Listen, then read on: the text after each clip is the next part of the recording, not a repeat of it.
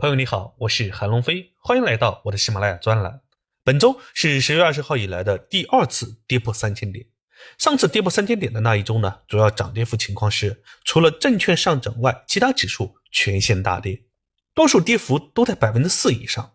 这一次呢，从主要宽基指数来看，除了通信上涨百分之二点零二和科创五零不涨不跌外呢，其他全线下跌，但跌幅出现了分化，新能源车微跌百分之零点一七。中证五百跌幅百分之一点二四，医药、军工和半导体呢跌幅较多，分别为百分之四点一五、百分之三点七七和百分之三点五四，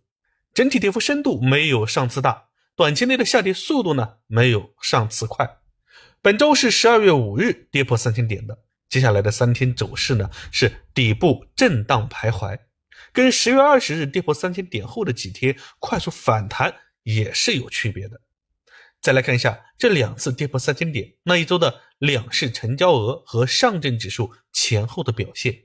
上一次两市日均成交额七千七百一十九亿元，是连续两周放量微跌后的缩量大跌。上证指数呢是连续上涨两周后持续下跌三周。这一次两日日均成交额是八千五百四十五亿元，是上周缩量微跌后的放量大跌。去掉十二月五日后的数据啊，其实呢算是平量大跌。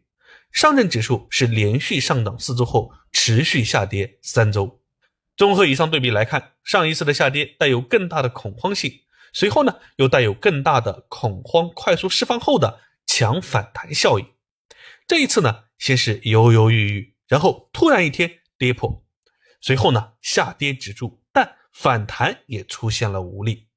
这些数据呢，反映到情绪上，就是上一次更为恐慌，因为恐慌过度的带来了一波反弹，而这一次呢，相对没那么恐慌，正因为没有那么恐慌，对应的反弹呢，人们也没有抱希望。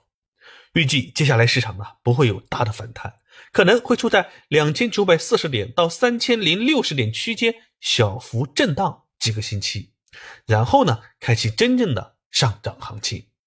如果这样走，也就验证了我们总结的“反弹不是底，是底不反弹”的历史经验。好了，本周就先分享到这里，我是韩龙飞，祝你周末愉快，接下来又是美好的一周，我们下一周再见。